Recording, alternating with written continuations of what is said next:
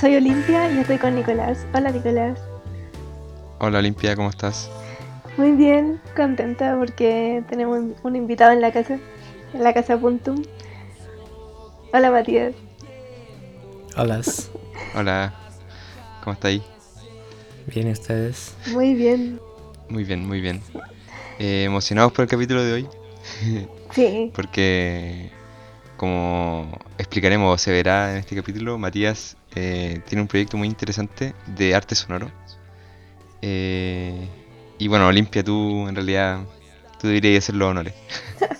bueno, eh, Matías estudió sonido y ya desarrolló un proyecto de, de destinado a generar como maquinitas, ¿cierto? Em, no sé, tú podrías contarnos más detalles. El proyecto se llama Colectivo 22 Bits y es con Bárbara Molina. Y tienen un otro proyecto más grande que se llama Archivo 22, que también es muy interesante. Mm. Cuéntanos, ¿de qué se trata? Eh, sí. Em, bueno, Colectiva 22 Bits es más grande que Archivo 22. Ah, es como, al revés. Eh, sí, y nace en 2016. Em, sin, como, como un poco como, como pollo sin cabeza. Como con la idea de desarrollar eh, instrumentos musicales electrónicos experimentales. O más bien máquinas que sea posible usar en el arte. Em, y decidimos crear una drum machine mecánica, que son como las drum machine las drum machines son las que se usan para hacer eh, música electrónica o las que se usan en el hip hop, las usan ahora el trap, que son estas máquinas que generan sonidos de bombo y caja. Em, y bueno, eh, nosotros queríamos hacer una que en vez de los sonidos adentro, eh, golpeara objetos alrededor. Entonces usaba motores para golpear las cosas, que no, era nada que no se haya hecho ya como, no sé, en Europa, en, en acá en Latinoamérica ya se hacía de cierta forma. Eh, pero, pero nuestra idea era explorar ese, ese fenómeno, o sea, esa idea de fabricar tu propio aparato y, y experimentar con ello. Y bueno, de ahí en adelante, cuando teníamos ya, bueno, la primera máquina que construimos se llama Tutupa. Sí, por, por mata tu papá, mat, no sé, tapa tu pez, era tu tupa.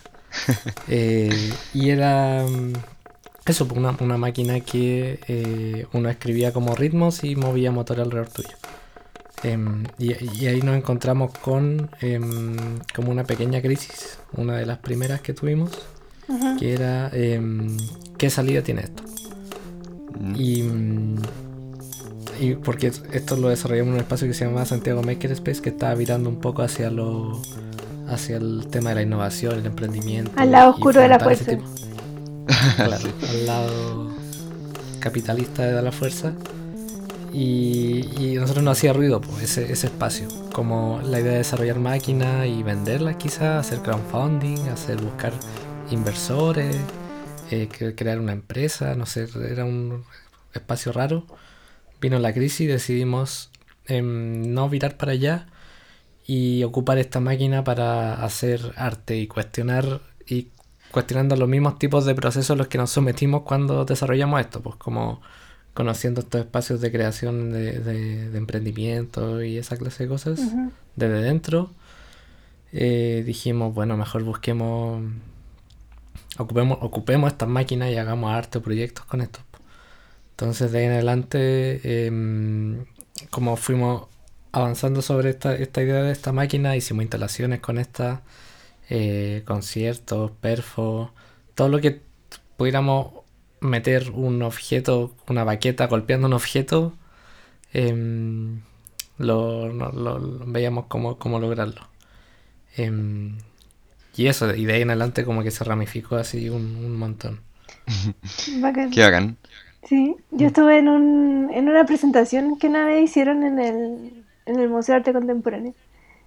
y, y, claro, como que puede parecer simple un, un motorcito golpeando una baqueta, que al mismo tiempo, o sea, moviendo una baqueta que a su vez golpea un objeto, pero esto mismo, eh, como que siento que dialoga muy bien con el espacio en el cual ocurre. Porque, no sé, dentro del hall del, del museo era, se provocaba como una, no sé, un retumbe de sonido, pero así que lo hacía, que te daba la sensación de que estaba como, no sé, escuchando una orquesta o, o algo así, pero en el fondo eran, no sé, mucho, muchas de estas baquetas golpeando diferentes objetos dentro del museo. Y, mm. y también era, también creo que produce esa, sensación de que estoy mirando, pues no estoy mirando eh, objetos golpeados directamente por una persona, estoy viendo cables que en el fondo conectan y hace y producen este este este movimiento que a la vez produce el sonido. Pero pero estoy no sé estoy viendo a máquinas ¿cachai? entonces también eso eso produce como una no sé una sensación extraña creo. Que también es muy positiva porque también es como nuestra propia relación con las máquinas. Sí que que dirige igual eso como música por hecha por agentes no humanos. Sí. Y como toda esa experimentación como al límite de, no sé, de lo que comprendemos como arte o música, o de sonidos. Eh, y no sé, como, que me parece una alternativa bacán, o sea, sobre todo es esa, como tú lo escribiste, como una crisis frente a lo que iba a ser como la captura por, no sé, el sistema de industrias mm. culturales y que hayáis decidido como virar hacia algo más como político artístico, o sea, como hacer también como una plantearse una postura frente a lo que estaba pasando con el arte que se produce hoy en día que básicamente te obligan a sobrevivir en el mercado y, y tú igual que hiciste como ya eh, bueno tu colectivo en verdad como que decidió plantear como otra alternativa y me interesa también saber como qué fue qué ha sido como qué otros proyectos hay como desarrollado? Porque sé que hiciste uno aquí cerca de mi, localidad, que, que como que me parece bacán, aparte, no sé, pues, cuando estábamos hablando, preparando esta, este capítulo, como que hablaste como de lo espectral y la necromancia de los sonidos, así que no sé si me podríais explicar ese, ese proyecto. Sí, bueno, primero el, el, concierto que hacía referencia eh, Olimpia eh, se llama Sonido Específico y lo tenemos en YouTube. Se llama Sonido Específico Percusiones, Beats y Audiciones. Em, y era una convocatoria para hacer sonidos dentro del hall del museo em, y explorar, explorar esa acústica. Eh, y si era, o sea, lo que nos dijo, lo que nos comentó el público era como estamos viendo baquetas golpeando objetos, muchos sonidos al mismo tiempo y no sabemos cómo a dónde dirigir la mirada. Y en verdad, como intérpretes, como persona humana adelante, estábamos Bárbara y yo nomás, pues como, y alrededor como ocho objetitos ahí em, siendo golpeados y amplificados con micrófonos y como, como em, no sé, los procesos de amplificación y de efecto que metimos hicieron que sonara todo mucho más grande de lo que de verdad se veía, como eran un objetos casi cotidianos lo que golpeamos, una, una lámpara una, unas cajas, eh, una tele, no sé. Claro, como para complementar eso, eh, y para que se lo imaginen cómo es, si pues ustedes están en un, como por ejemplo, adelante, frente al público, y están llenos de, de computador y de, mm. y de sintetizadores, quizás. Sí, o sea, los controladores, las máquinas que ocupamos para controlar los motores. Y están los dos de pie, como están todo el rato mirando los botoncitos, tampoco es que se dirijan al público.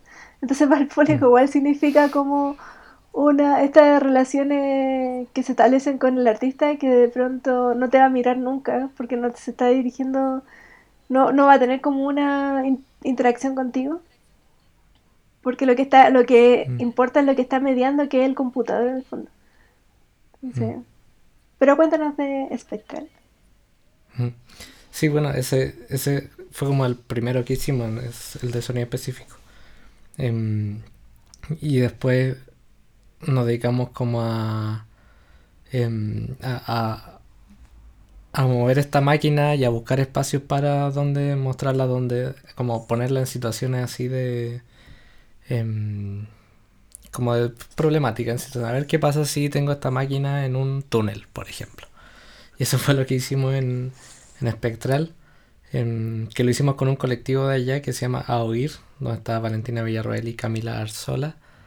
Em, y que también algo que hacemos harto, como ya que entre, entre Bárbara y yo somos una pequeña comunidad, siempre tratamos de los proyectos hacerlo con más gente. Invitamos a otros artistas a tocar, hemos invitado, invitado a gente a tocar, no sé, guitarra, otros sintetizadores. Em, y en ese caso fuimos con Valentina y Camila a este túnel abandonado que queda en Punta de Parra, en, la octava región. Y llevamos máquinas. Nosotros llevamos nuestras máquinas que percuten y ellas llevaron generadores de ruido rosa. Eh, que también fueron diseñados por ella. Que el generador de ruido rosa era básicamente un, un generador de ruido de tipo mm, eh, tele con la hormiguita. No sé si ahora los niños en la casa entenderán ese concepto. Quizás Parece que no. Tendrían que buscarlo en YouTube. Claro, pero, ruido rosa. Pero que es lo que suena así como. Mm, como constante. es parecido al ruido blanco. Em, que también hay gente que lo usa para dormir o no sé. Pero el ruido rosa tiene un poquito menos brillante. Si escuchan los dos van a decir como, ah, claro, el ruido rosa es más opaco. Si no lo... Hay que hacer esa comparación para entender esa, esa, esa frase. Pero... Em, claro, ellos llevaron esta máquina ruido rosa porque era como una alegoría al sonido del mar, del oleaje que había afuera del túnel y que se alcanzaba a colar un poquito por esto. Em, este túnel es súper largo, mide como 200 metros y, es un poco curvo, entonces al centro-centro se genera una oscuridad así total brígida. Em, ¿Y la temperatura? Como a nivel sensorial, ah, Sí, sí, también, eso. Eh, terrible lado, fuimos como en. Era, un proyecto a fondar, entonces nuestra idea era ir a, ir a grabar, no sé, en abril, pero llegó la plata tarde. Al final lo, fuimos, tuvimos que ir en junio o Oh. Junio. Sí, sí, eh. hacía un frío así. Fuerte. Terrible. Sí. Bueno, y, yo creo que lo del frío se, se, involucra como una. como una capa al, a este registro que realizamos, a esta grabación, como. medio como de sacrificio, no sé cómo, cómo explicarlo bien, pero tenemos que caminar como 40 minutos para llegar al túnel. Un registro de la tortura, una cosa así. Sí, la, la procesión. Sí. Sí, sí, caminamos como 40 minutos con todos los equipos encima, que no, era poco, más los equipos de video, em, baterías para alimentar los motores, eh, los micrófonos, era, era harto camino de, de barro. Eh, había como cierta llovizna, échale que había, no sé, 10 grados, pero dentro del túnel había quizá uno. Y, se sentía así como cuando igual hicimos algunas pruebas para prepararnos antes de grabar y decíamos, acá no podemos estar más de, no sé, 3, 4 horas sin volvernos locos porque está es mucho, mucho frío. Y viento también había.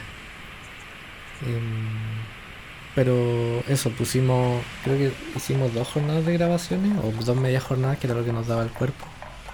Y, y también hicimos un registro audiovisual que quedó de estar por ahí algunas pequeñas cápsulas, se llama Espectral. Y la gracia es que lo grabamos como cuadrafonía, porque no podíamos llevar al público a, ver esta experiencia y al túnel mismo, era muy difícil. Mm. Entonces lo grabamos. Em, cuadrafonía es como un. nosotros la mayoría de los discos lo escuchamos en estéreo, o sea, con canal izquierdo y canal derecho, pero en cuadrafonía estaba hecho para cuatro parlantes, cuatro micrófonos y cuatro parlantes.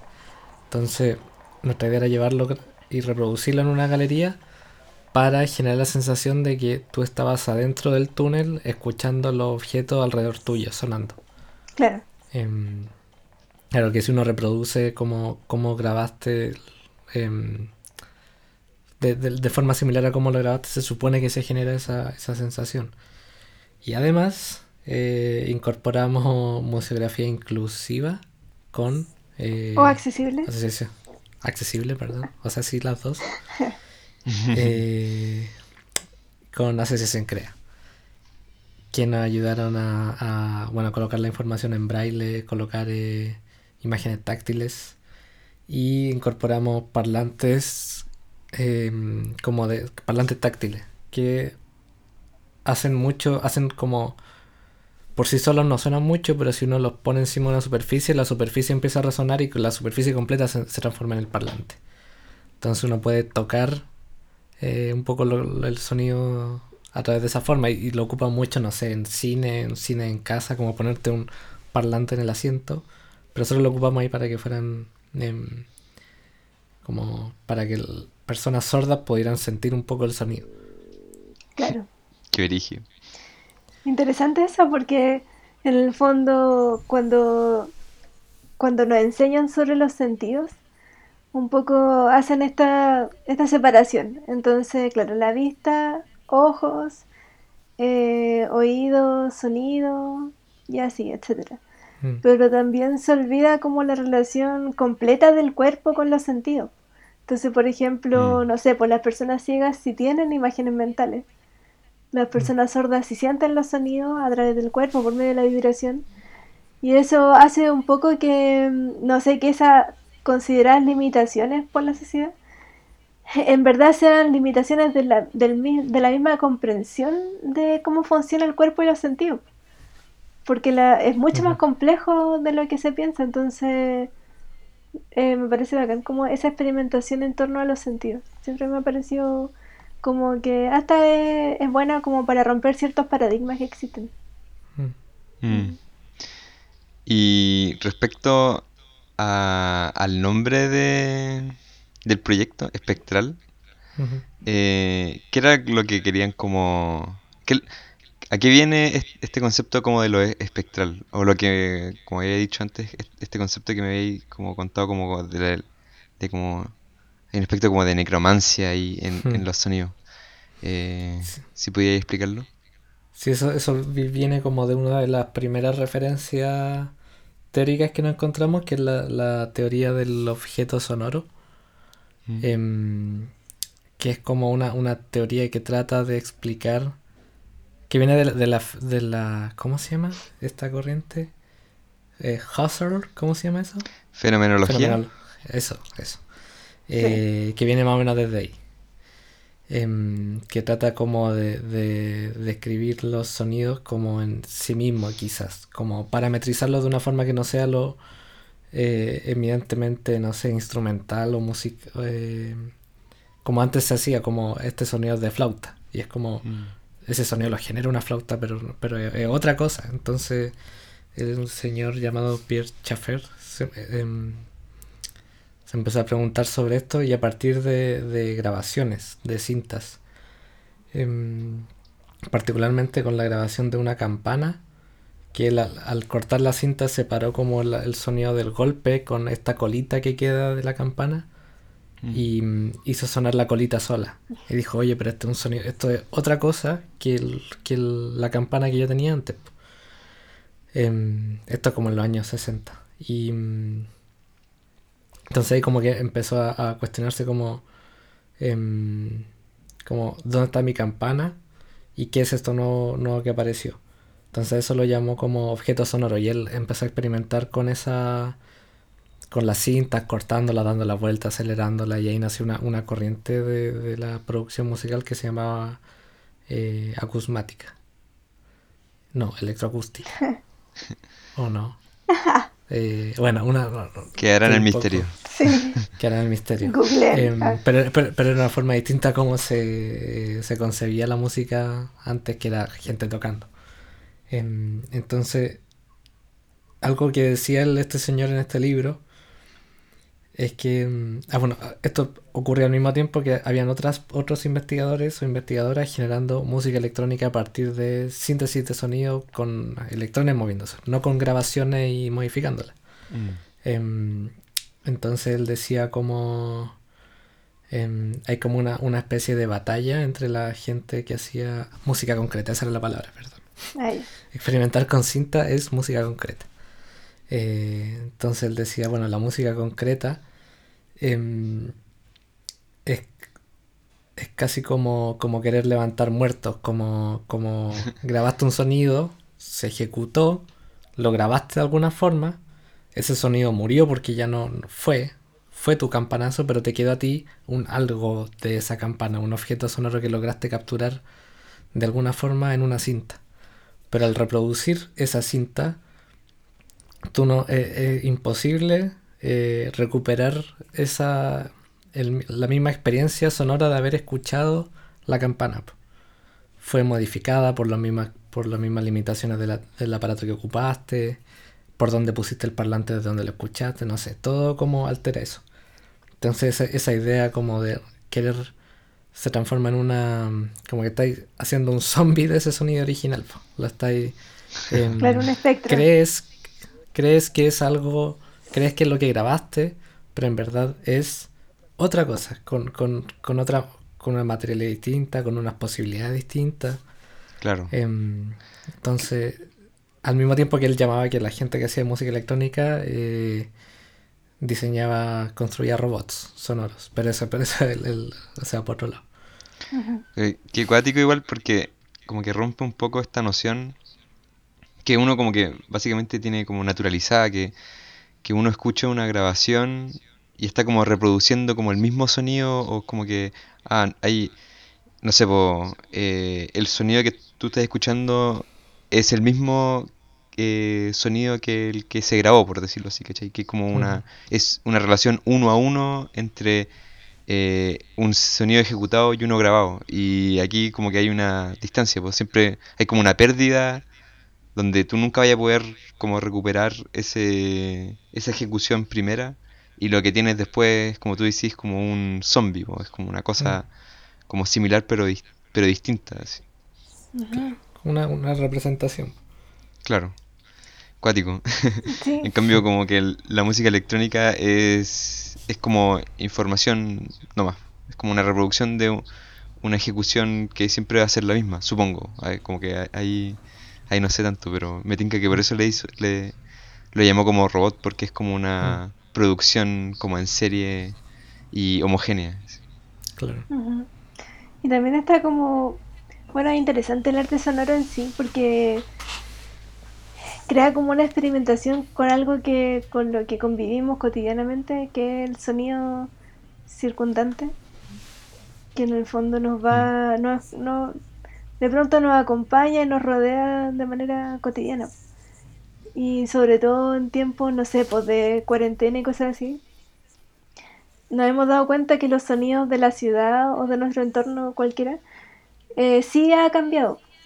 También es importante mm. como, como ver esa experiencia, esa experiencia como de, de cuando la ciudad se va callando y, y de pronto, no sé, te da la sensación de que nada es lo que era y, y mm. casi esa sensación de como, bueno, estoy habitando un, espacio mm. vacío que también produce cierta angustia. No, no voy a mm. negar que de pronto ese, ese bullicio constante igual me producía quizá de alguna manera un poco de alegría. y ese silencio como ensordecedor igual es, brutal. Eh, o porque quizás no sé, no sé si les pasó donde ustedes habitan, pero no sé, el año pasado de repente no había ni un sonido y sonaba de lejos una ambulancia.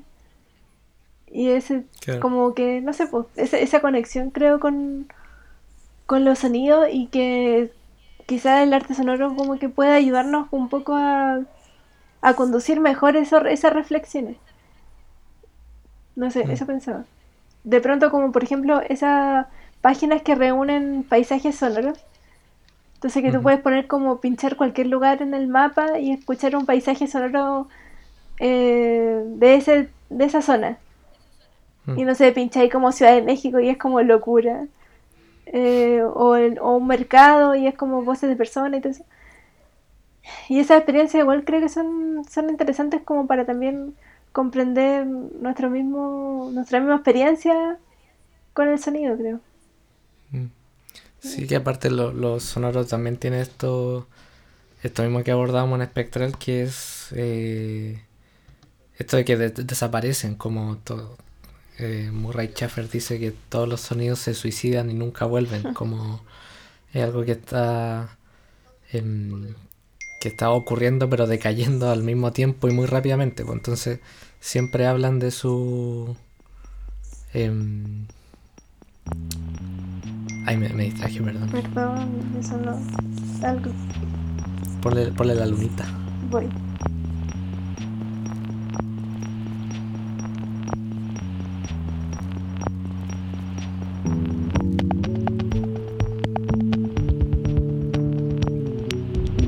Ya. Eh, Sonidos. Ya, eso, entonces. Los sonidos habla- hablan todo el tiempo de nuestro, de lo que está pasando, pues como, como de, la acti- de la actividad propia humana que genera roce y por roce, contacto, fuerza, eh, genera un sonido. pues. Ese sonido es como una pérdida energética eh, de ese mismo roce. Pero em, hay una, hay una em, investigadora sonora que se llama Hildegard Westerkamp. Que tiene una teoría que se llama la naturaleza disruptiva de la escucha. Ya. Eh, no necesariamente los sonidos de la escucha, como, em, como cuando cada vez que yo estoy, soy expuesto a un paisaje sonoro, a un entorno, em, cualquiera de estos, de estos sonidos, de estas apariciones, eh, me están como sacando de mi propio centro, como constantemente. Em, Mm. Y como tanto la ausencia como la aparición.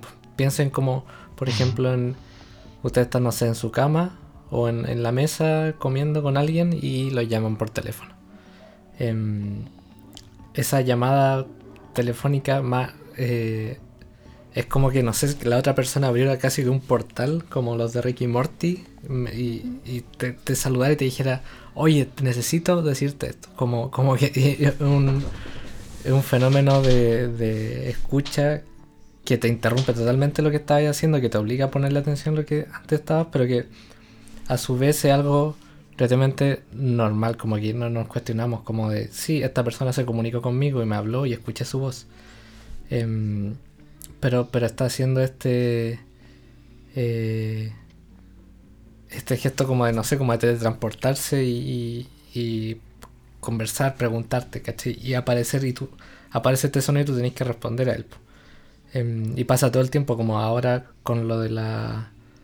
Sobre todo sometido al contexto de ahora, como tú decías, estoy yo en mi casa, escucho una ambulancia y, y, me, y me genera algo, pues como distinto a lo que me hubiera generado, no sé, hace dos, tres años, como en la era Chile pre-estallido. Em, era como una ambulancia más, pero ahora no sé, pasan. Eh, como que uno se pasa a otros rollos cuando escucha esos sonidos. Mm, Es como... eh, yo estuve viviendo al principio de la pandemia, eh, al lado de la posta central en Santiago, y ahí en pleno, en pleno centro. Y era acuático porque en las noches, no sé, estaba solo en, un- en el departamento, eh, y eran los primeros, los primeros días como de, de COVID y toda la weá, y como que, claro, la connotación de las ambulancias, pero también como eh, esa, conf- esa como confluencia también como de ruido como que pasaban los pacos, por ejemplo. La, eh, las bocinas de repente pasaban como helicópteros. Y claro, pues como que el, el paisaje sonoro del centro de Santiago estaba como atravesado por, no sé, po, eh, claro, la peste inminente que se estaba acercando, eh, residuos como, o un poco indicadores del estado represivo que se había como afirmado eh, luego del estallido.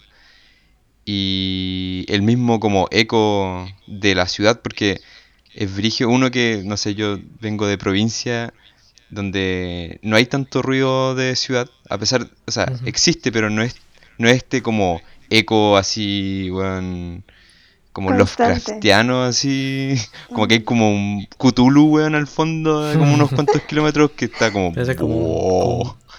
Sí. ¿Verdad? Entonces, como que igual es cuático eso, eh, como ese paisaje que, como, bueno, el paisaje sonoro que se, que se generaba y que, claro, está atravesado también con, por nuestras propias como imágenes mentales o como, aparte tiene como un contexto histórico social, así como que no, eh, los significados de los sonidos van cambiando y mutando y del paisaje igual. creo que ahí se complementa con lo que decía eh, de esto, como que los sentidos se complementan, como mm, también uno, uno está constantemente absorbiendo información, no sé, también visual, eh, olfativa, no sé, entonces como, sobre todo ahora que uno está tan conectado a las pantallas, como que asocia mucho ese sonido de la ambulancia a alguien muriendo por COVID, a eh, Paris o Mañalich hablando en la tele, como que hay, un, mm. hay una línea ahí, o, o no, no sé, no sé si...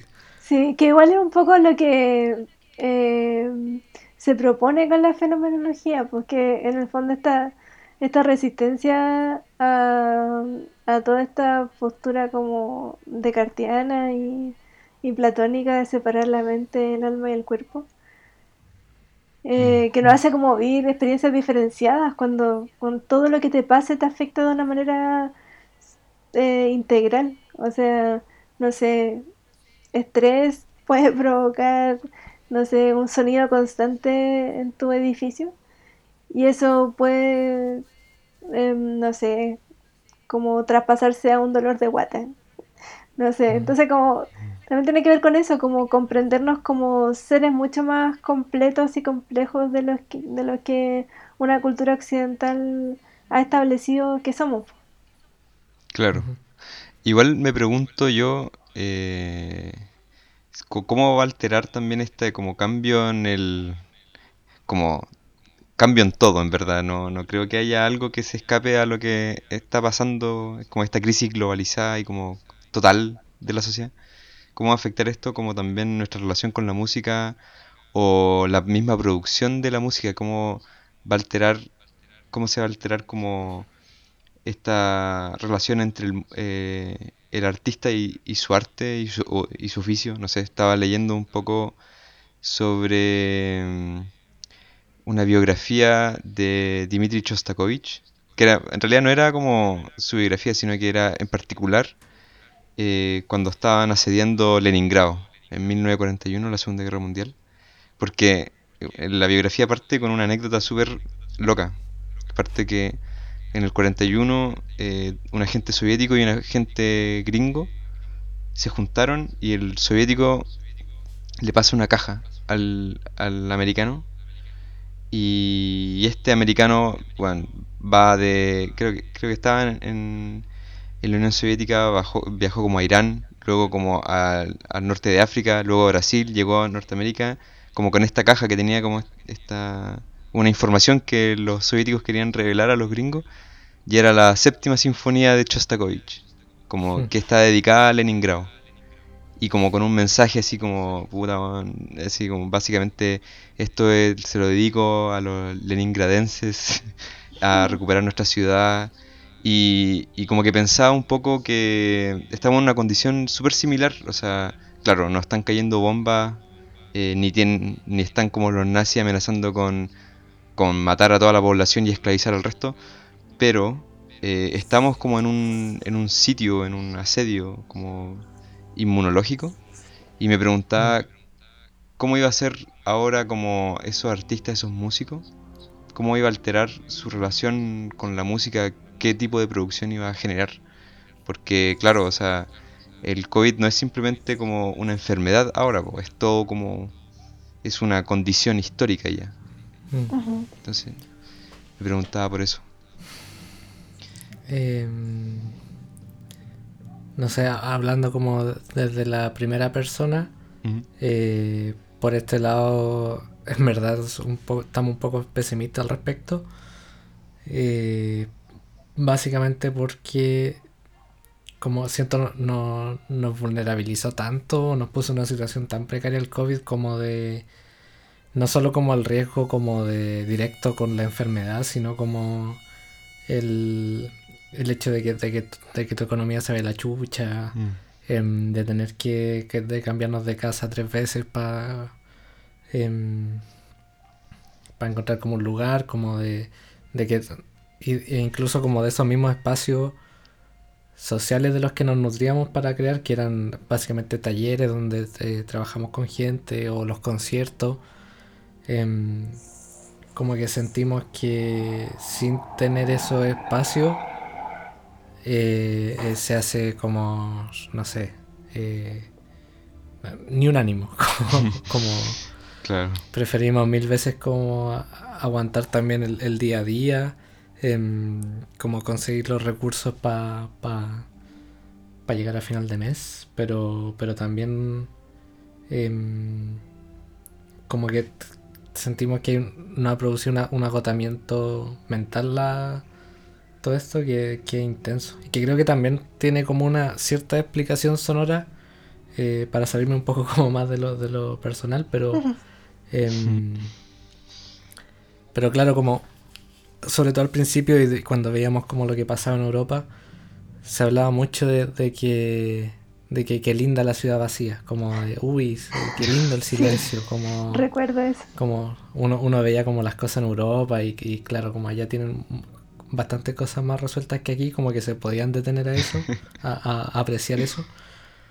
Em, pero acá sentimos que fue como que claro, ese bajó uno de los ruidos que teníamos alrededor, que era, no sé, el tránsito y, y ciertos oficios, pero, pero por el contrario se levantaron otros y en particular está el, el ruido mental, como de que creo que debe ser una cosa transversal eh, como la crisis psicológica y psiquiátrica que debe haber en el país y en el mundo, como de, ok, ¿cuándo va a terminar esto? Ok, ¿cómo, cómo, cómo llego a fin de mes? ¿Cómo, ¿Qué va a pasar con, no sé, mi familia? ¿Qué va a pasar con mi carrera? ¿Qué va a pasar si es que soy un artista?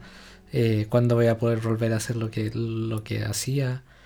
Em, y al mismo tiempo aparece otro, ese es como un, un paisaje sonoro interior, se podría hablar.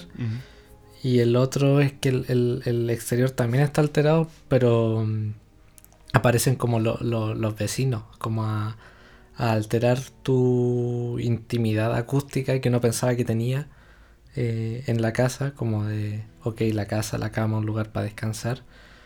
Pero cuando haces toda la actividad de ahí, como que tu alcance y el alcance de las acciones de los otros no, no está reducida a las paredes de la casa, sino como se irradian. Eh, entonces hay, hay una hay una teórica mexicana que se llama Ana Lidia Domínguez que habla de este de esta idea de la de la intimidad acústica y de cómo ha cómo, cómo ha tomado como que se- casi que se ha vuelto también una necesidad ahora como em, ojalá poder estar en mi casa tranquilo sin, sin estos dos tipos de ruido que me están como bombardeando.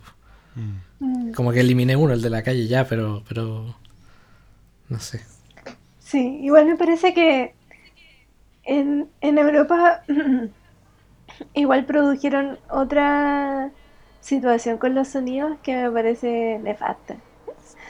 Que es, por ejemplo, no sé, ¿se acuerdan que a las 9 de la noche se ponían a aplaudir? Mm. eh, a, a personas como de, no sé, personal De la salud. del, claro, de la salud. Eh, y era como para darle las gracias porque eran su héroe y, y todo ese discurso que es bastante engañoso porque en el fondo igual Mm. eh, que ella, que haya personas que estén, no sé, po, eh, descuidando su familia y arriesgando la vida, igual tiene que ver como con malas políticas de salud de los estados. Bueno, entonces a las 9 de la noche todos los días se ponían a aplaudir. Y, y esa cuestión me parece que, no sé, yo agradezco que en este basura de país no se haya adoptado esa práctica porque siento que es una, Se no sé, como sí. que eh, Sí. es como casi como que desvía la atención, hace que nosotros nos sintamos como públicos de esta de esta, o- este horrible espectáculo que estamos presenciando y nos pone como, claro, en nuestro balcón aplaudiendo, como bueno. Y también tenían otra relación, que esto ya, bueno, se sale un poco del sonido, pero también me parece que es chistoso, que es que era cuando tenían este esta frase que se repetía mucho en Twitter de personas de Europa que decían como, bueno, después de esto vamos a salir como mejor persona. Y gracioso. Sí. A esta altura es como un mal chiste, pero, pero también me parece que, que en el fondo la, la crisis es global, en todos los sentidos. Mm. Mm. Sí, es como, me recuerda un poco, y también lo vi en Twitter, unos gringos que cuando asumió Trump o cuando en medio como de, de la crisis decían como, ah, pero es que en tiempos de crisis se hace buena música, como en los 60 y la guerra de Vietnam. Es como, váyanse a la cresta. Mm. Pero quizá en una nota como eh, como viendo cosas positivas que igual que, que pasaron hace no tanto, por ejemplo, nuestra relación sonora con el estallido social, que igual a mí me pasó y, y lo viví muy, eh, muy real, esto de que como en las marchas y en la... Todos esos días como de juntarse como en plena ciudad nomás, a- entre gritarle a los pacos y cantar, Mm. como que igual se... e- Era muy distinto, no sé, po, tú podías escuchar, un poco volviendo a esta necromancia de, de los sonidos, como en, no sé, po, en, en, en tu MP3 o, bueno, celular ahora, como con audífonos, ciertos temas, pero escucharlo como la ciudad entera o, no sé, po, miles de personas cantar himnos que, no sé, Los Mm. Prisioneros, Víctor Jara, Ujú. Inti Illimani, no sé, como todo ese, ese coro que se armaba de repente en las marchas, igual te daba como... e- Era parte también de esa euforia que se generó en el estallido social. Como- energético. Sí.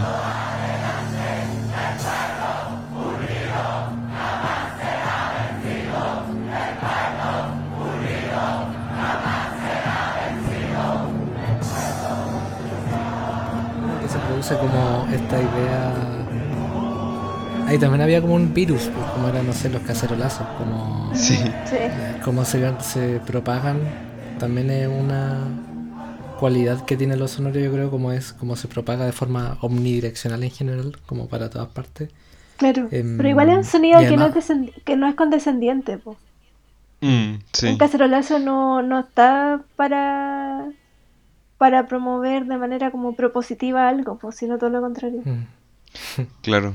Yo me acuerdo también que salieron como unos videos cuando pusieron como el toque de queda, como cuando tiraron, cuando Piñera declaró la guerra, así básicamente. Ujú. Y no sé, pues, eh, gente cantando en los balcones de su depa- departamento, canciones, no sé, pues, de, de Sol y Lluvia, o como cosas así, eh, un poco protestando el toque de queda, eh, haciendo como alusiones como a la dictadura, como desde esos mismos sonidos, ¿cachai? Como, Mm. como recuperando un poco esa cultura como de protesta, como desde la música igual. Y, y creo que, bueno, eran como... Extraño decir que eran como tiempos mejores porque igual era como que esa euforia estaba al filo también de la represión. Mm. Nunca hay que olvidar que también hubieron como muertos y gente, gente que quedó así con trauma ocular después del estallido y, y todo eso. Pero claro, o sea, es un como un tiempo de irrupción histórica, como que llevamos como 20 años o 30 años así de que se había acabado la historia y de repente ¡paf!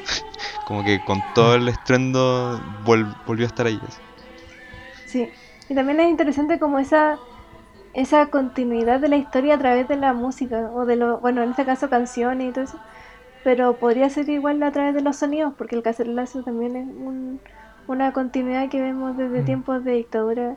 Quizá un tiempo lo usaron las mujeres fachas. no olvidarlo. Pero independiente de sí. eso, como que se pueden resignificar las cosas, pues, y es, es lo que pasa Mm. también.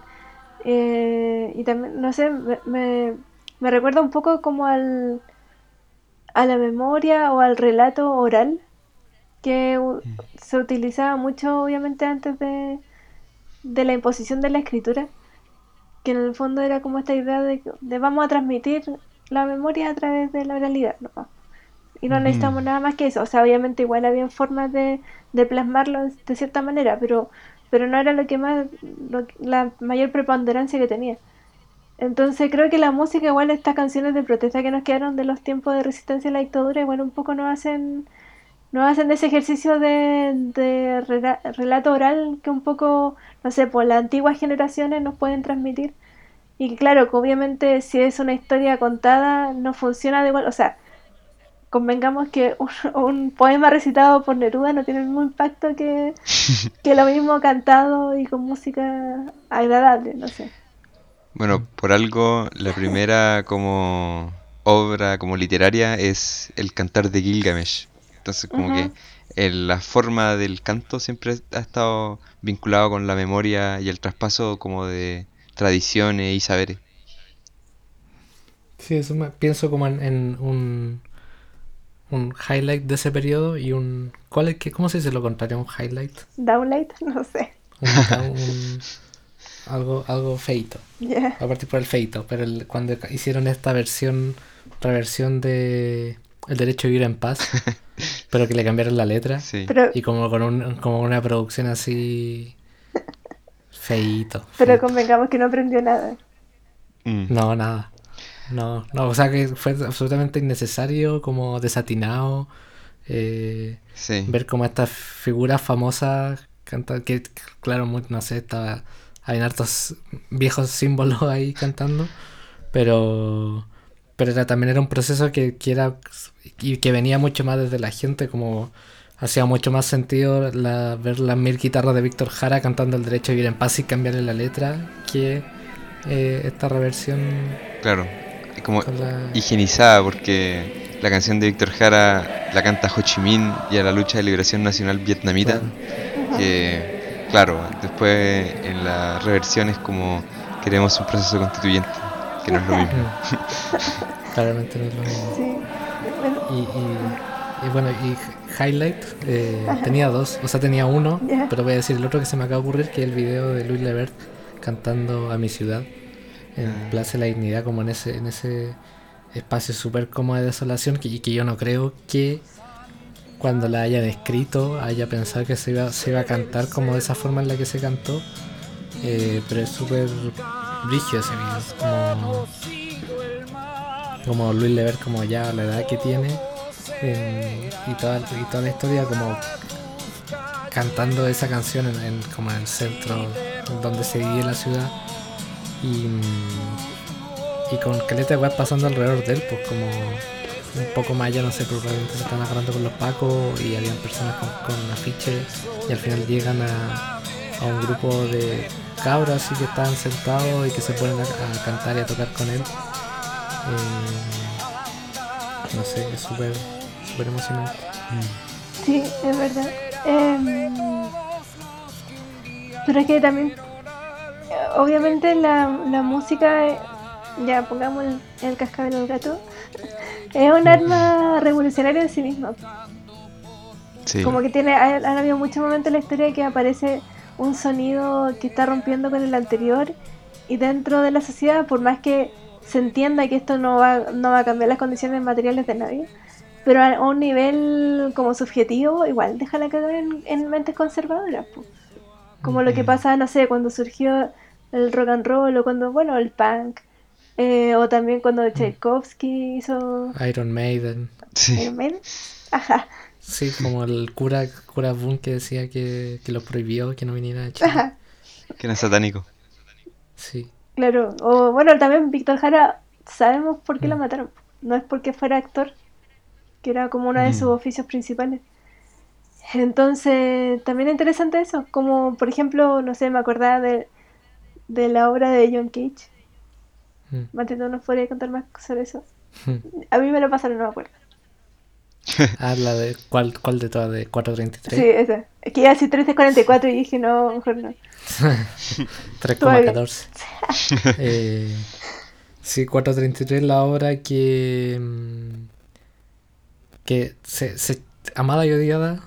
se, Es muy se- buena, Se, le es muy engrandece y se le chaquetea. Sí. Eh, pero es un. Que cuando John Cage iba a tener una obra que se llama 433 que iba a durar ese periodo de tiempo, se sienta frente al piano, pone un reloj encima. Claro, lleno de burgueses. y- claro, lleno de burgueses.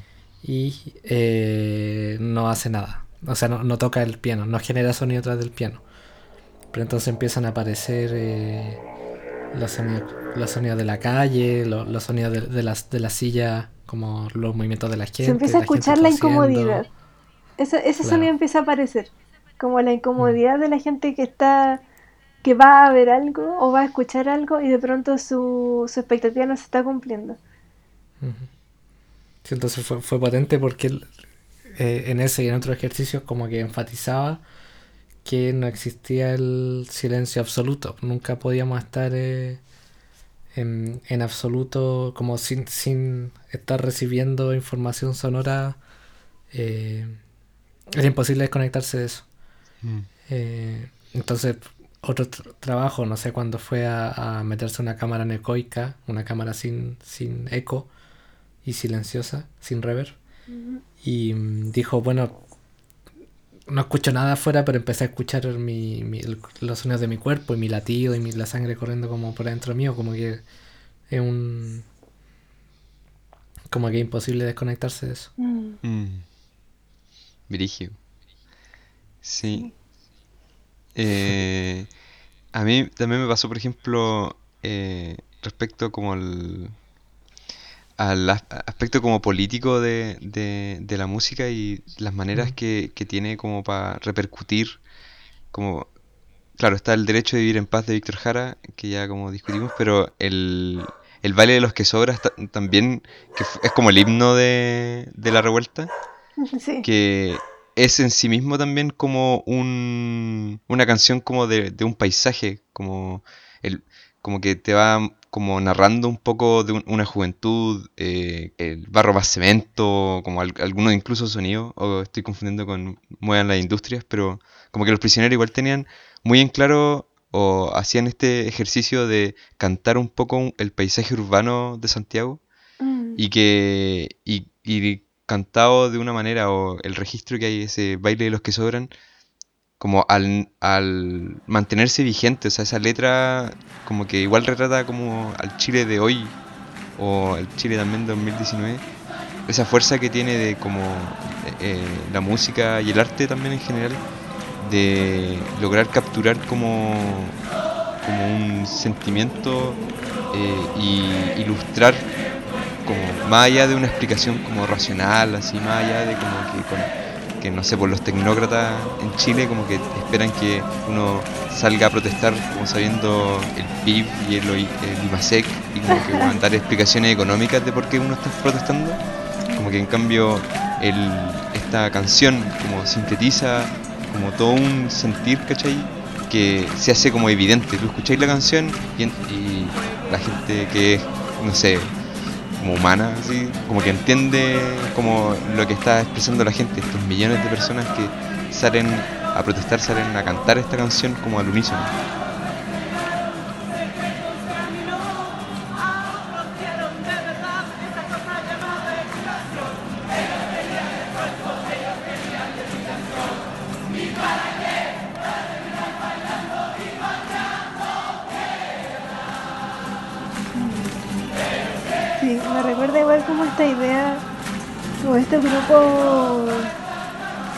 Protesta contra la cuando estaba como incipiente la revolución industrial mm. también un poco tenían esta idea como contra la máquina como mm. comprendiendo el impacto que iba a tener o, ya viviéndolo de alguna manera quizás también los prisioneros tienen como un poco esto como no sé como de las industrias mm, igual hay un poco de eso como ese espíritu ludita de decir de hay que recuperar algo que nos están quitando.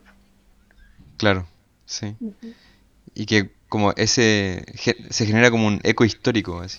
Como que esa canción no, no paró nunca de sonar en Chile, y que de repente simplemente como que subió el, subió el volumen, ¿no? Sí. Igual un poco contra las máquinas o a favor de ellas, también podemos quizás conversar un poco de eso. Porque, no sé, Matías, tú también tienes, como dentro de tu proyecto, mm. también está la idea de que sea como de código abierto o open source. Mm. Eh, ¿También nos podrías contar un poco sobre eso? Eh, sí, esto lo, vemos porque en, como en el mundo existe como una cultura, sobre todo que se mueve a través de internet, que es de eh, gente que diseña máquinas, no sé, pedales de guitarra, sintetizadores, Instrumentos, no sé, las Cigar Box Guitar, que son como estas guitarras hechas con caja. Em, y las comparte y muestran su proceso y muestran lo, la electrónica o los códigos que ocupan. Em, y, a su vez también intentan, o sea, se, utiliza esto como para hacerle frente como a la, a la, propia industria que de repente no nos permite como acceder a eso, pues, como Em, para la gente que toca guitarra, no sé, un, pedal de distorsión cuesta como 80, 100 lucas, el puro pedal. mm. y fabricártelo cuesta como 20, como en materiales, más todas las horas que va a invertir en fabricarlo, pero em, es como una idea de, de que el mercado no, no tiene por qué entregárnoslo todo y no nos tiene por qué entregar 100% la forma en cómo vamos a sonar, cómo vamos a...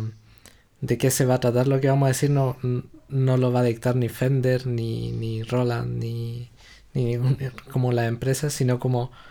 Eh, eso es parte de procesos que van por otra línea. Entonces hay mucha, como una gran comunidad a nivel global que del do it yourself que se dedica, que mantiene una política más o menos abierta Ahora como en los últimos años también hay muchos que venden ciertas partes de sus circuitos y la distribuyen em, y te enseñan cómo puedes hackearlo, cómo, qué modificaciones puedes hacerles tú y eso. Pero, pero en nuestro caso eh, nos encontramos con otra diferencia que era desde al venir desde Latinoamérica. Porque también hay, hay otra comunidad de artistas que, em, y creadores eh, aficionados que lo hacen, pero con materiales que se encuentran acá. Y uno puede ver cómo eh, la diferencia que hay, por ejemplo, en la obra de los artistas mediales en Europa y en Latinoamérica. Como en Europa en general es súper pulcro, unas proyecciones con unos encuadres así hermosos. y, y, en general lo que viene acá desde acá de Latinoamérica suena un poco cliché, pero también es más... Em, como que no, tiene esa pulcritud. No tiene esa pulcritud, claro, como que más cercano a lo... Hay muchos que le prefieren hablar de hechizo. Acá en... Eh, y hay, hay, por ejemplo, en... hay un eh, artista cubano que se llama eh, Ernesto Rosa, que habla de la arquitectura de la necesidad y habla de cómo em, al limitarse la cantidad de productos a los que pueden acceder en Cuba después de la caída de la Unión Soviética, em, tenían que inventar todo o reparar todo o juntar piezas para poder hacer algo porque ya no, tenían acceso a los materiales, a los repuestos. Eh, mm. Entonces él se dedica a, juntar como, mm, no sé, se les quebraba la silla y cómo juntaban un millón de sillas para construir una silla. un Frankenstein de silla. Eh, y yo creo que, en Latinoamérica también hay, mucho de eso, porque, porque además por los grandes distribuidores de, de equipamiento o de componentes electrónicos también no tienen necesariamente muchas facilidades para llegar acá. Em, entonces muchos recurren a me hago los instrumentos con, los meto en una cajita de galletas eh, que me regaló mi abuela. O, o, claro, voy a la feria y busco cualquier caja que me permita meter mi circuito dentro para hacer sonar mi sintetizador. Em, o me fabrico mis propios cables. Em, entonces hemos, hemos visto varios varios artistas, no sé, así se me viene a la cabeza Constanza Piña o la misma Valentina Villarroel que había mencionado antes, que todas ocupan, cuando tocan en vivo, ocupan sus mismas máquinas y son más... Em, como que un, visualmente se ve mucho más caótico, como cables y transformadores de todos los tipos, cables de todos los colores, eh, dispuestos en una mesa así como eh, que se ve un desorden a simple vista, pero también un caos que entiende también la propia artista. Mm. Em, en, contraposición a la hora. Eh, estoy generalizando igual, como que hay, eh, un poco de ambos.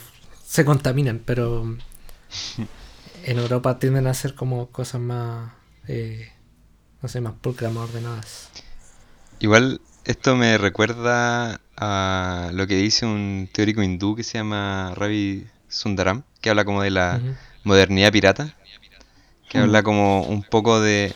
Bueno, tú estás hablando como desde los productores de arte o de, eh, o de música, de cómo se hacen sus instrumentos, y él habla un poco más de, de cómo hacen, no sé, pues, la India o Nigeria o Latinoamérica para como la distribución del arte. Por ejemplo, e, él habla de Delhi, de que hay como todo un circuito de piratería, ¿cachai? Porque en la India se producen muchos de los artefactos como electrónicos y realmente él contaba que salían como a la par de cuando salían, no sé, por el mercado como lectores de DVD o Wespa CD o cosas así, eh, que salían a la par y que básicamente eran como el mismo producto, pero uno mucho más barato que el otro y no, porque no tenía como la marca. Porque de hecho, como se producía en, en la India, como que es básicamente la misma producción, solamente que uno sale como es como exportado o importado y la otra no. Y en Nigeria sí también como estos circuitos de, de cómo compartir el arte, porque igual, eh, como tú decís, claro, la producción y la confección un poco, de cómo hacerse con, con instrumentos y máquinas para hacer eh, sonido y música, está como controlado por, por, o dictaminado por las reglas del mercado, pero sí también como el consumo o eh, como los usuarios están eh, básicamente determinados por, no sé, por que las la leyes de propiedad intelectual, eh, las leyes como de reproducción pirata, de todas esas cosas, que bueno, en Latinoamérica no se respetan porque hay una cultura pirata igual fuerte en Latinoamérica. Eh, pero que también son como limitantes, no sé, como que hoy en día hay como todo un, no sé, Spotify es como un monopolio de los reproductores de música. Es difícil encontrarse como siquiera como reproductores MP3, ya están como saliendo del mercado, como que ya nadie espera que alguien tenga como música en su celular, sino que como que, ah, no, tengo la y escucho. Igual se piratean cuentas de Spotify y todo eso, o sea, como la piratería no es solamente como eh, artificios como ya materiales, también hay como cuentas piratas, mm. pero como es interesante eso que como esa combate un poco frente a las determinaciones del mercado que lleva tanto a productores como a usuarios a recurrir a esos intersticios piratas o no certificados, por decirlo así, fuera de la ley de, de copyright. Claro, igual yo pienso en lo que como lo que propone el do it yourself o el hazlo tú mismo. Es como también recuperar algo que, que era, no sé, los oficios, por ejemplo, está, era mucho más masificado que, que las personas supieran hacer cosas. De pronto mm. hay una distancia tan grande ahora entre el saber hacer con el con la posibilidad de ir a un lugar y comprarlo, que claro, no sé, pues hay conocimientos básicos, no sé, en torno a a la cocina incluso, que son, mm. no son cosas complejas, pero, pero son pequeños saberes que, claro, con el paso del tiempo se van perdiendo. Lo mismo creo que pasa a todos los niveles, porque obviamente se elitizó la producción musical, o la producción ya yendo así como directamente de instrumentos, pero anteriormente era algo que, que no sé, pues se generaba eh, obviamente con cuidado y con, con tratando de tener como una producción lo más pulcra posible, pero era algo que se generaba en un taller en una esquina de un barrio. Ahora como mm. que necesitamos que los instrumentos vengan de cierto sector del mundo. Ya no, ya no, no es suficiente con que los instrumentos lo haga, no sé, un, un artesano por ahí. Entonces eso también me parece como obviamente problemático porque también los saberes como cotidianos son los que se van perdiendo finalmente. Y claro, en torno a los instrumentos también se ve pues, que, tiene que ser de la marca no sé cuánto, porque este sonido es el que voy a obtener así.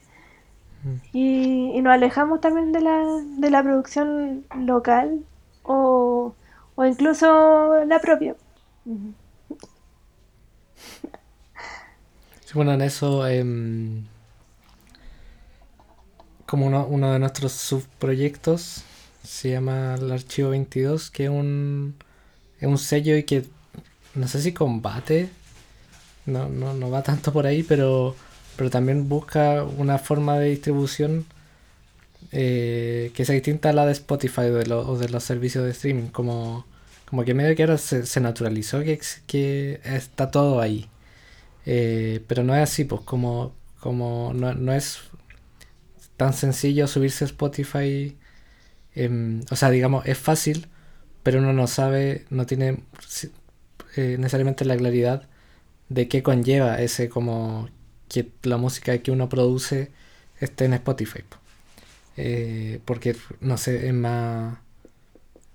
Como en, términos económicos, uno puede decir como ya, sí, yo, yo subo mi música porque no me, no me interesa ganar plata necesariamente, pero Spotify va a seguir ganando alguien se va a llevar algo de, tu tajada, una buena parte, eh, porque se, va a estar ahí esa plata, no sé si me explico, como alguien escucha tu música y alguien se va a llevar esa plata y la mayor parte va a ser Spotify. claro. independiente que tú, que tú quieras o no. Lo que algunos teóricos hablan como del trabajo inmaterial y que es como un trabajo o eh, trabajo gratis, literalmente, o sea, cuando que se, se da mucho más en ámbitos como digitales y de internet, como en videojuegos también, que mucha gente hace algo por un hobby, no sé, yo hago dibujos para tal cosa, eh, genero como mods para, para videojuegos, cosas así, y eso es trabajo, literalmente trabajo, pero que como uno lo, lo hace como un hobby, eh, en realidad las ganancias de ese trabajo van a una se lo apropian derechamente las empresas, las plataformas sobre todo, mm. DeviantArt, eh, como Steam, todas las plataformas que, que tienen como que almacenan básicamente trabajo eh, ya sea audiovisual, como de videojuego y todo eso, termina siendo trabajo no pago. Claro. Claro, en eso em, nosotros creamos este sello que es un sello latinoamericano que se mueve a través de Bandcamp y tiene un almacenamiento en archive.org, em, que es esta plataforma que quiere ser como una biblioteca de internet, pero que mm. permite eh, levantar eh, net labels o sellos digitales. Em, y, ahí, y, ahí, nos dedicamos como a distribuir música y publicar discos de artistas de Latinoamérica Em, y sobre todo que se muevan en géneros como no convencionales, como eh, no buscamos publicar a gente que haga rock o trap o, o pop, no sé. Eh, pero más, más, como gente que explore los sonidos de, de, de la multiplicidad de formas que hay. Em, y la forma aún no, tenemos acceso como a las plataformas estas de, distribución de streaming, pero lo mantenemos a través de Bandcamp, que es como una forma un poco más retro de distribuir música, como más parecido a lo de MySpace hace mm. como 15 años. Em, como de de que son, son publicaciones con un alcance mucho menor, como no, no, no, no van a estar en las listas de reproducción eh, porque esas están pagadas y tienen otro marketing detrás. Pero así nos pasa que cada vez que publicamos un artista como que es como que se genera un nodo o se prendiera una lucecita en una parte de Latinoamérica. Entonces eh, se, se, empieza a generar una relación entre ciertos artistas de, de, Latinoamérica y que eventualmente va a llevar a que cuando se haga un festival en cierto país se inviten entre ellos, no sé. Y ayuda a que, a que proliferen y que se pongan en el mapa esto y ha tenido como buenos resultados, en particular en una... Varios de los discos se han difundido en una pequeña revista que se llama Música Experimental Latinoamericana, que em, hacen reseñas y críticas de discos experimentales. Y, y ahí también como que se, hemos, empezado a ver que se van como repitiendo los nombres. Entonces todo esto eh, a nivel de artistas como que se, se, empiezan a, poder generar esos vínculos. Em, y también, eh, a su vez, como por extensión, empieza a aparecer también un público general que le interesa otras formas de hacer música, otra forma de generar sonido y se siente atraída por esto, estas experiencias. Mm, me parece bacán sobre todo porque mm, quizás está la impresión de que todo lo que venga como todo lo que tenga que ver como con la vanguardia o con sonido eh, no sé, más electrónico y todo eso, como que todo necesariamente tiene, viene de Europa. Mm. Eh, y es bacán que se esté haciendo algo experimental y que más encima tiene que ver con maquinitas y todo eso desde acá. Porque obviamente es otro contexto, son otras posibilidades, pero quizás eso lo hace aún más interesante. Sí. Eh, yo igual he estado escuchando algunos de estos proyectos tan bacanes. O sea, igual mm. debo decir que es como algo muy fuera de lo común. Entonces, como que uno tiene que como... Hay una predisposición para la gente como... Mm. Eh, que no está como familiarizada con el, este ambiente musical. Pero son súper interesantes. Como he estado escuchando, no sé, estos de Asamblea de la Escucha, eh, Sumami, Absurdus. O sea, creo que esos son los nombres de los discos, pero son, son interesantes y es como refrescante igual eh, adentrarse como un mundo musical eh, que sea lo que sea, te va a sorprender, porque son cosas que nunca hayas, escuchado. o por lo menos yo nunca había escuchado algo, algo así. Así que es bacán. Sí, y tiene. Y, empiezan a aparecer matices, igual como. Por ejemplo, hay, hay varios discos de ahí que son muy. que vienen mucho desde el ruido, pero desde el ruido así. Eh, como más hardcore, harsh noise, como de gente que le gusta el sonido de la papa frita, pero el sonido de la papa frita saturado, como fuerte. Em, pero, pero, pero al escuchar eso, em, hay varios discos que, dicen como, ya, sí, yo trabajo con ruido, pero, pero también son eh, aproximaciones distintas, como y, resultados distintos. Eh, hay una que se llama TTT, que está hecha a partir de ruido eh, electromagnético capturado con, con micrófonos como hechos con bobina. Em, entonces, no se capturan el sonido del, del, del disco del computador, de la tarjeta gráfica, em, de radio, no sé. Y al mismo tiempo hay otros que hacen ruido con sus máquinas que se construyeron ellos, que uno esperaría como... Que son, o sea, que en el fondo son máquinas construidas para que suenen mal, entre comillas, como, como, ok, esta, máquina suena, me genera, como tiene poca predictibilidad a veces las máquinas que se auto, que una persona se autofabrica. Como si muevo esta perilla en una máquina normal, espero que la frecuencia haga como sea como predecible, pero algunas de estas máquinas suenan como eh, uno mueve la perilla, toca algo, pasa a llevar un tornillo y, te salta un sonido y, esto es lo que empiezan a explorar estos, estos creadores. Qué bacán. Sí, entonces un... Eh, sí, es como... Es que... ¿Cómo decirlo? Un, colectivo de eh, Perú que se llama Asintría dice que, el, que lo que producen es un ruido para generar ruido para un bienestar. Como el, ruido en sí mismo, este ruido como medio rudo, agresivo, em, no necesariamente es malo como per se, pues yo también lo puedo modular, puedo escucharlo de cierta forma eh, y disfrutarlo, apreciarlo de cierta forma y eso me puede producir como un bienestar, además, o, o así como escuchando cualquier cosa que esté pasando alrededor mío, como esta, esta separación entre sonido bien armonioso y ruido feo. Mm. Eh, como que puede ser una línea un poco arbitraria a veces y, es bacán como explorar esa, esa frontera. Mm. Sí. Que un poco es una herencia que nos queda de cómo entendió el arte y la teoría del arte que desarrolló Europa. esa, esa, mm. esa idea como de lo armonioso, lo simétrico, viene de ella, porque nuestras producciones artísticas en Latinoamérica, antes de que fuera, no sé, el arte precolombino, eh, tiene otros intereses. Y, se nota, o sea, se nota que hay que no necesariamente hay como una idea, no sé, pues de, de la mímesis. Y eso mm. en Europa sí lo tienen muy presente y eso es tremendamente... tiene un tope porque tiene un tope explorar la, eh, representar la realidad tal cual.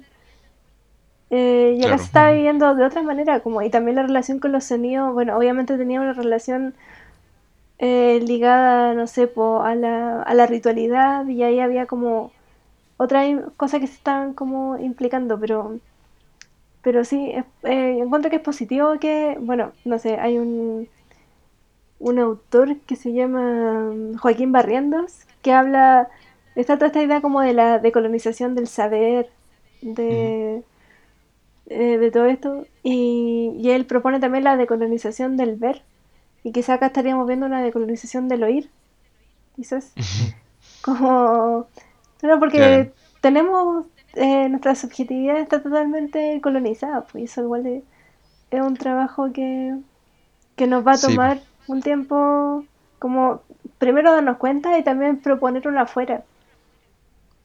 Claro, sí, igual es interesante lo que decía Olimpia porque, eh, claro, ese como decolonizar es también como dar cuenta de, de una identidad o como algo que, que, se, que, remita al existir a cabo, ¿cachai? Porque hay muchos sonidos, esa pulcredad europea es de un existir allá, acá, acá somos distintos y que como que dar cuenta también de que, no sé, por los típicos argumentos de como eh, Euro, ¿cómo se diría? Como Europa filos, eurófilos, eh, que dicen como, ah, pero los indios no, no produjeron nada. Pero, o sea, si nosotros si nosotros retrocediéramos a Europa como hace 500 años, tampoco hubieran producido nada de, por ejemplo, música. O sea, la música europea clásica empieza como el siglo, no sé, 17, así. Entonces, como que mm. cancelar o como interrumpir el desarrollo de una cultura 500 años igual es cuático y dar cuenta como de esa historia igual es complejo, complicado y que muchas veces encuentro que como que la historia de Latinoamérica es ruidosa, ¿cachai? Como que mm. en sí misma los europeos pueden decir que, igual media cínicamente, que tienen como un trayecto como providencial en su historia, como una armonía histórica. Mm. Igual bastante mal final. Como claro, ahora sí, muy muy y ahora ya no tanto. Claro, ahora es como una fachada, pero en cambio en América Latina siempre ha habido ruido, siempre ha habido como, como incomprensión, eh, problemas de comunicación, problemas como de, de qué es lo que comprendemos por cultura latinoamericana, si es que de verdad existe. Y que y, y como nuestra relación, aparte siempre hemos sido el otro del par dominante europeo, ¿cachai? Ellos nos dicen que la única cultura posible es la europea porque porque nosotros somos el, el, otro raro, ¿no? ¿Cachai? Como excluido. Pero que hay otras culturas que tienen toda una... o sea, no sé, Asia, la India, China, Japón, tienen toda una tradición cultural, estética y artística que es muy distinta, ¿cachai? Y que también como que igual hace como relación con nosotros hoy, ¿cachai? Igual, no sé, compartimos el Pacífico, no sé, en Perú y en Brasil hay comunidades japonesas, ¿cachai? Como que dar cuenta de esas diferencias que se mezclan en este como continente tan extraño como es Latinoamérica y tan vasto también. Mm. Sí, que también es una oportunidad quizás para aprovechar eso mismo que tú decías, como desde la hibridación. Y claro, no necesariamente rechazar por completo, no sé, alguna tradición de música europea, sino como traspasarla a nuestro lenguaje también. Mm. Eh, quizá aprovechar algún instrumento o, cualquier cosa y hacer ese... Bueno, hay algo que ya se hace, pues si la cultura híbrida en el fondo producen eso. Sí. Pero a la vez quizá apropiarse de esa identidad híbrida. No necesariamente verlo algo como algo menor. Porque ponte igual, es llamativo, tú comentabas Matías la otra vez, Mm. que en el fondo en los conservatorios de música de acá, de un, país que, que mm. no, no, figura en el radar de nadie, eh, se esté solamente enseñando música docta europea. Mm.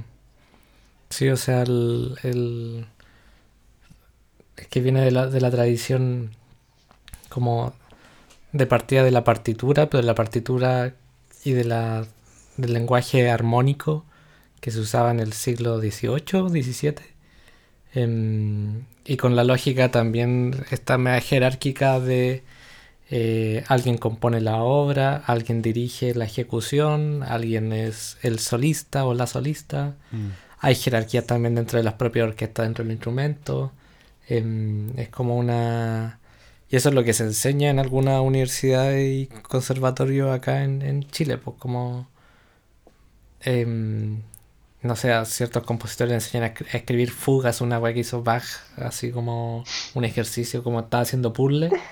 Y aquí se quedaron rayados con eso y siguieron escribiendo fugas, ¿cachai? Eh, y, mm, y entonces como, y le dedican harto tiempo y, y mientras tanto tiempo le dedican que de repente hacen que se desapeguen un poco. Bueno, también los forman para que ojalá lleguen a tocar a, no sé, a Viena de vuelta, a Europa. pero con, como con esa visión también quizás media eh, afrancesada de Chile de, de- Del siglo de XIX, querer como- po. Eso viene Sí, del siglo XIX. De Ahí apareció la pipita. las nociones de las bellas artes parisinas o afrancesas. Claro. Es como, Claro. es como nosotros comentamos en unos capítulos anteriores eh, este documental de robar a Rodán. Ujú. Y había. el documental son varias entrevistas, no sé, a, diferentes como historiadores del arte, directores de, como de- del Museo de Artes y cosas así. Y había un historiador eh, del arte que a mí me, me irritó caleta, porque este guatón llegaba y decía como, la gente quiere como eh, pertenecer a la historia, que quiere creer que la historia no está solamente allá en Europa, como que para él la historia era la historia era Europa y nada más, ¿cachai? Como que la historia del arte era Europa nomás. Y Mm. esa weá me irritó tanto que como que es súper, o sea, al final eh, la trayectoria de un artista tiene que pasar por eh, por ir hacia allá, po, pasar un rato Mm. en París, estar en Viena y, y como que desprestigiar y como que tú mismo mutilarte una parte de, de tu subjetividad, ¿cachai? Como que como aplanarte el cerebro para pensar como, como quienes te conquistaron aparte, quienes te, quienes te obligan a, a acatar como una forma de vida que no tiene nada que ver con el contexto en que creciste. Claro. Sí, y también es como ver de manera... Esta cuestión me irrita, Caleta, que es como la diferencia entre arte y artesanía que se hace frente, claro, a, la, a las bellas artes y a lo que producen, por ejemplo, los pueblos indígenas. Eso se toma 100% como, art, como artesanía y, y se estudia de esa manera. No se reconocen artistas, no hay tampoco ni unas ganas como de entender que hay casi como escuelas según territorios, según ciertas zonas, ni nada de eso. Entonces, sí, ahí hay harto que hacer. Eh, yo quisiera agradecerte, Mati, por esta entretenidísima conversación. Sí, Estaba bacán. Eh, como que el- tu proyecto eh, como que me, me fascinó igual. Como que he estado entretenido como explorando lo que ofrece Archivo 22 y las otras cosas que Mm. había estado eh, trabajando con el colectivo 22 Bits. Y nada, pues bacán igual eh, como poder hablar sobre estos temas que igual son, voy a decirlo, raros, así como que no, no siempre habláis de como sonido así tan como, como pro- profundamente, pero bacán, o sea, es todo un mundo que se puede explorar y, y que tiene toda esa, esa weá que a mí me gusta, que es un poco como entre necromancia, máquina y no sé, como gente extraña haciendo maquinitas, bacán. sí, sí, también quería agradecer eh, que estuviera acá y, y también entretenido como saber que hay desde muchos lugares, desde muchos territorios, en el fondo haciendo resistencia desde, Mm. desde quizás lo que saben, porque yo creo que esa es la idea, porque Mm. cada, cada quien desde, desde su quehacer pueda colaborar en esta idea como que hemos estado conversando con Nicolás, que es como eh, generar corrosión en el sistema. Y Sí. también salirnos como de las lógicas del mercado, que es lo importante. De, de repente no, nos capturamos sin querer con ciertas estéticas y ciertas formas de, de comprender y de sentir el mundo. Pues, y, y eso es tan particular que, que creo que no, no, hay que no hay que entregarlo tan fácilmente. Pues, mi sentir es solamente mío como el de cada quien. pues, Y eso Mm. nos debiera situar en el, en el mundo y desde ahí generar como una potencia hacia lo que podemos hacer. po. Y no solamente ser como una perillita en una máquina. Mm. Sí, o sea, como lo... Bueno, gra- gracias por la invitación y como que lo, lo sonoro también está como atravesado por todo, como... Al revés también, pues, como... em, todo puede estar atravesado por lo sonoro. y... mm, o, o lo musical también, si prefieren llamarlo así. Em, y nada, pues gracias, gracias por la invitación y esperamos si algún, algún oyente quiere saber más, puede buscar Archivo 22 con palabras. Em, y también enterarse más como de la, de la escena latinoamericana experimental que hay en eh, musicaexperimentallatinoamericana.com, algo así. Vamos a dejar. Sí, Ese es Musexplat y Archivo 22 es archivo22.org. eso. Vamos a dejar eh, los links en la descripción para que los chequen, para Sí, que se metan en este mundo tan entretenido. sí. Y también síganos en Instagram. Sí, sí. Nunca lo es la decimos, primera vez que hacemos promoción por redes sociales. Sí. Somos, somos pésimos para esto. Bueno, esto fue Punctum. Hasta luego. Hasta luego.